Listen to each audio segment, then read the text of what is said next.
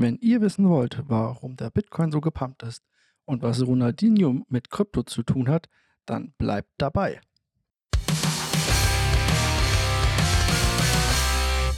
Und damit herzlich willkommen zu Financial Blogs. Ich bin Alex und wir sprechen diese Woche wieder über die neuesten News aus dem Krypto-Universum. Wie jede Woche werdet ihr hier die neuesten News erfahren aus Krypto und den traditionellen Märkten. Und starten wollen wir einfach direkt mit Grayscale und seinem Teilsieg gegen die SEC. Die SEC ist die amerikanische Börsenaufsicht und Grayscale ist ein Unternehmen, das eigentlich der, die größte äh, Identität ist mit Bitcoins oder die größte offizielle Identität, die Bitcoins hält sozusagen auch als Firma und diese kann man in Amerika in einem sogenannten Trust kaufen. Dieser Trust hat einen Nachteil und zwar geht er immer nur in eine Richtung. Das heißt, es fließen immer nur Bitcoin rein, es können aber keine Bitcoin rausfließen. Deswegen kein Arbitrage-Trading möglich ist. Also deswegen verhält sich oder verhält sich der Bitcoin-Preis innerhalb dieses Trustes oder wenn man den kauft, komplett anders, als wenn ihr den auf irgendwelchen anderen Börsen kauft. Zum Beispiel war er jetzt über ein Jahr lang, ich glaube, mit 50% oder sogar 70% Discount zu bekommen in diesem Trust. Die beiden, ich glaube, Brüder sind, nagelt mich jetzt darauf nicht fest, wollten aber von Anfang an eigentlich einen Bitcoin-ETF machen. Und das ist schon Jahre her, ich glaube so im Jahr 2013 oder irgendwie sowas. Da ging das Ganze aber noch nicht. Und jetzt haben sie natürlich, nachdem auch die ganzen äh, anderen großen Firmen wie JP Morgan und Van Eck und wie sie nicht alle heißen, äh, dazu gekommen sind, ein Bitcoin Spot ETF zu beantragen, wollten sie ihren Trust umändern in einen ETF. Und das hat ihnen die ACC erst verwehrt, aber die konnten sich ja vor Gericht gegen die ACC durchsetzen, weil die ACC nicht nachweisen konnte, dass dieser Grayscale Trust gegen irgendwelche Wertpapiergesetze verstoßen würde. Also ein erster Teilerfolg. Hier wird natürlich die ACC erstmal wieder in Berufung reingehen. Wir warten ab, was dabei rauskommt. Bleibt auf jeden Fall dabei, abonniert den Kanal, diesen Podcast, schreibt einen Kommentar, das wäre nett und ihr werdet natürlich auch keine Folge mehr verpassen dadurch. Verpassen werden wahrscheinlich Russen in Zukunft ein bisschen was, denn OKX und Bybit entfernen die russische Bank, mit der sie noch zusammengearbeitet haben. Ich habe mich schon gewundert, warum man immer noch bei Bybit mit äh, russischen Rubel einzahlen kann. Aber nun ist auch das vorbei. Die sanktionierte Bank, Tinkoff unter anderem und Spr, Spr Bank haben ihre Zahlungsmittel oder diese Zahlungsmitteloptionen wurden entfernt. Ähnliche Schritte gab es bei Binance. Binance musste auch alle Rubelzahlungen einstellen. Inzwischen wird es auch schwer, Euro einzuzahlen oder auszuzahlen. Und natürlich mit dem US-Dollar haben sie da auch Probleme bei. Das sollte man immer im Hinterkopf behalten. Man sollte immer mindestens ein oder zwei Fiat Gateways haben. Noch besser, falls der erste versperrt ist. Ich habe für normal drei. Sollten alle Stücke reißen, bekomme ich immer mein Geld raus, egal welche Bank gerade oder welche Börse gerade pleite geht oder wie auch immer es drunter und drüber geht.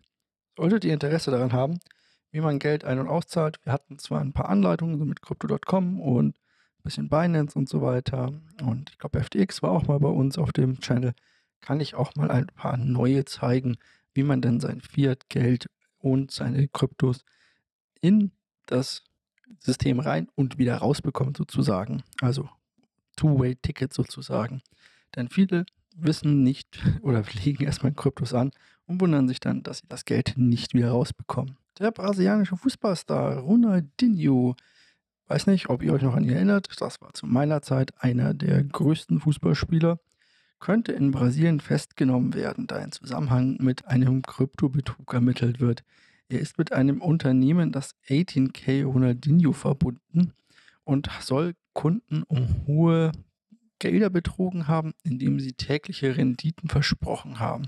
Also der klassische Scam, schickt mir Geld, dann bekommt ihr ganz viel Geld zurück, sobald ihr merkt, dass irgendjemand euch ganz viel Geld verspricht und das auch sehr sicher, dann könnt ihr euch schon immer sicher sein, das ist nichts.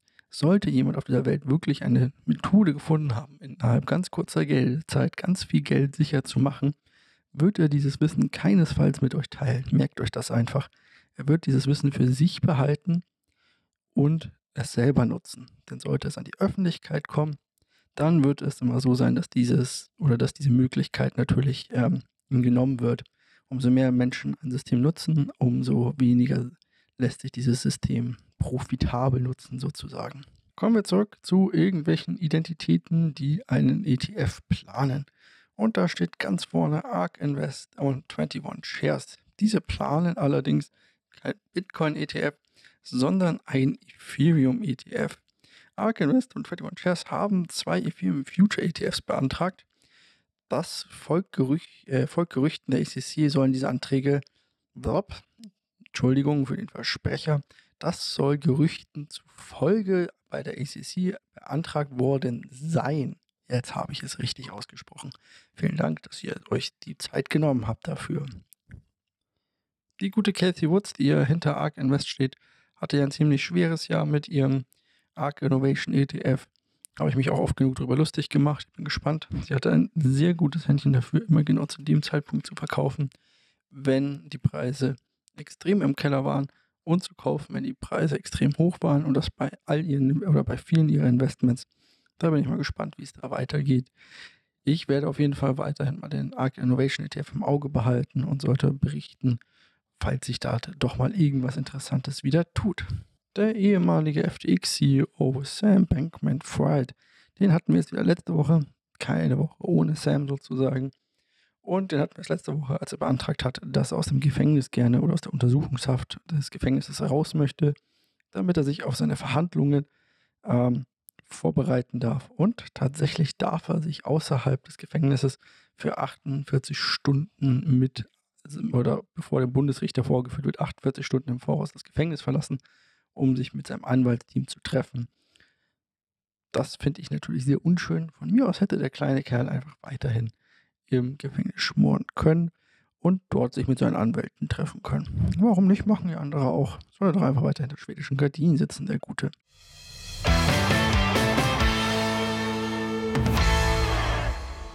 Wir kommen zu den Marktnews. Und die Marktnews sehen inzwischen anders aus. Wir erwarten inzwischen kein Szenario mehr, in dem die Wirtschaft gar nicht mehr abkühlt in den USA, sondern wir erwarten eine leichte Abkühlung. Zumindest ist das, was die Märkte derzeit spielen.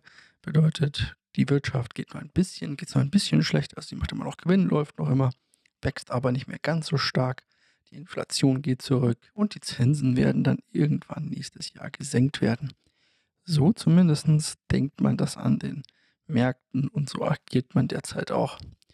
Die Langzeitrenditen laufen ordentlich zurück, was also die äh, Renditen der Staatsanleihen laufen ordentlich zurück was bedeutet, sie fallen, was wiederum bullisch ist für Leute, die diese langen Renditen halten. Hier ist es andersrum, wenn die Kurse sozusagen bei Anleihen fallen, ist das gut für diejenigen, die Anleihen halten. Eigentlich ganz logisch, wenn ich heute ein Wertpapier gekauft habe, das mir 3% äh, im Jahr bringt und morgen kriege ich nur noch 1 mit 2% pro Jahr, dann möchte ich natürlich viel lieber das mit 3% haben. Darum ist es also gut, wenn die Kurse fallen oder wenn die Renditen fallen sozusagen. Ich ähm, finde, hier muss man ein bisschen aufpassen. Die Wirtschaftsdaten sind meines Erachtens nach schlechter, als sie dargestellt werden. Und ich sehe dieses komplette ohne Probleme durch das, also durch diese Zinserhöhungen kommen, etwas schwierig in den USA. Hier in Europa haben wir dieselben Effekte viel, viel stärker und viel, viel schlimmer bekommen weil die äh, Europäische Zentralbank viel später reagiert hat als die in den USA und wir jetzt den Schlamassel haben, dass unsere Wirtschaft auch noch sehr viel schwächer ist als die in den USA. Aber so wurden die Job-Openings, die in den oder die Open Jobs sozusagen in den USA mal wieder nach unten korrigiert. Das ist so ein Dauertrend, die kommen immer relativ hoch rein und dann werden sie so einen Monat später nach unten korrigiert.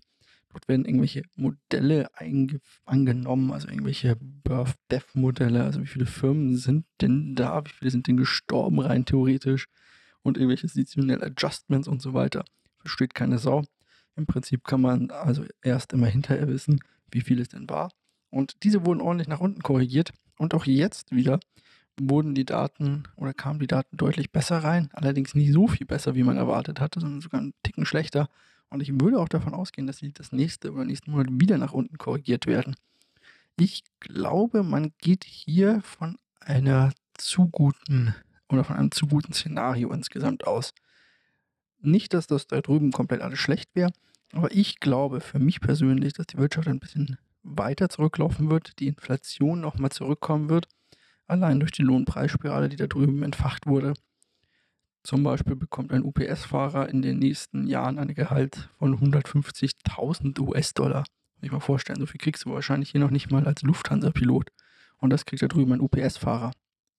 Naja, bevor jetzt alle abhaut und ein, eine Bewerbung für UPS-Fahrer in den USA ausfüllt, würde ich sagen, gucken wir auch direkt einmal nach Europa. Ja, Europa, unsere Ampelkoalition hat sich auf eine Kindergrundsicherung geeinigt und auf ein paar Maßnahmenpakete, um der Wirtschaft zu helfen. Bin gespannt, wie gut die dabei ankommen. Es sieht aber derzeit tatsächlich immer ein bisschen düsterer aus, auch wenn ich sage, dass man hier nicht zu viel äh, schwarz sehen sollte. Die Medien verkaufen einem das gerne, als wäre das der absolute Untergang, als wäre Deutschland oder Europa fertig. Ich denke das nicht. Ich denke vor allem sollte, sollte China wieder auf die Beine kommen, hätten wir hier auf jeden Fall wieder stärkeres Wirtschaftswachstum. China geht es ja derzeit auch nicht so gut und das ist einer unserer größten Handelspartner. Von daher würde ich annehmen, sobald dort der Motor wieder anfängt zu laufen, wird es auch in Deutschland und in Europa besser laufen mit der Wirtschaft. Und jetzt kommen wir natürlich zu guter Letzt auch zum Kryptomarkt. Das ist ja eigentlich das, worum wir alle hier sind.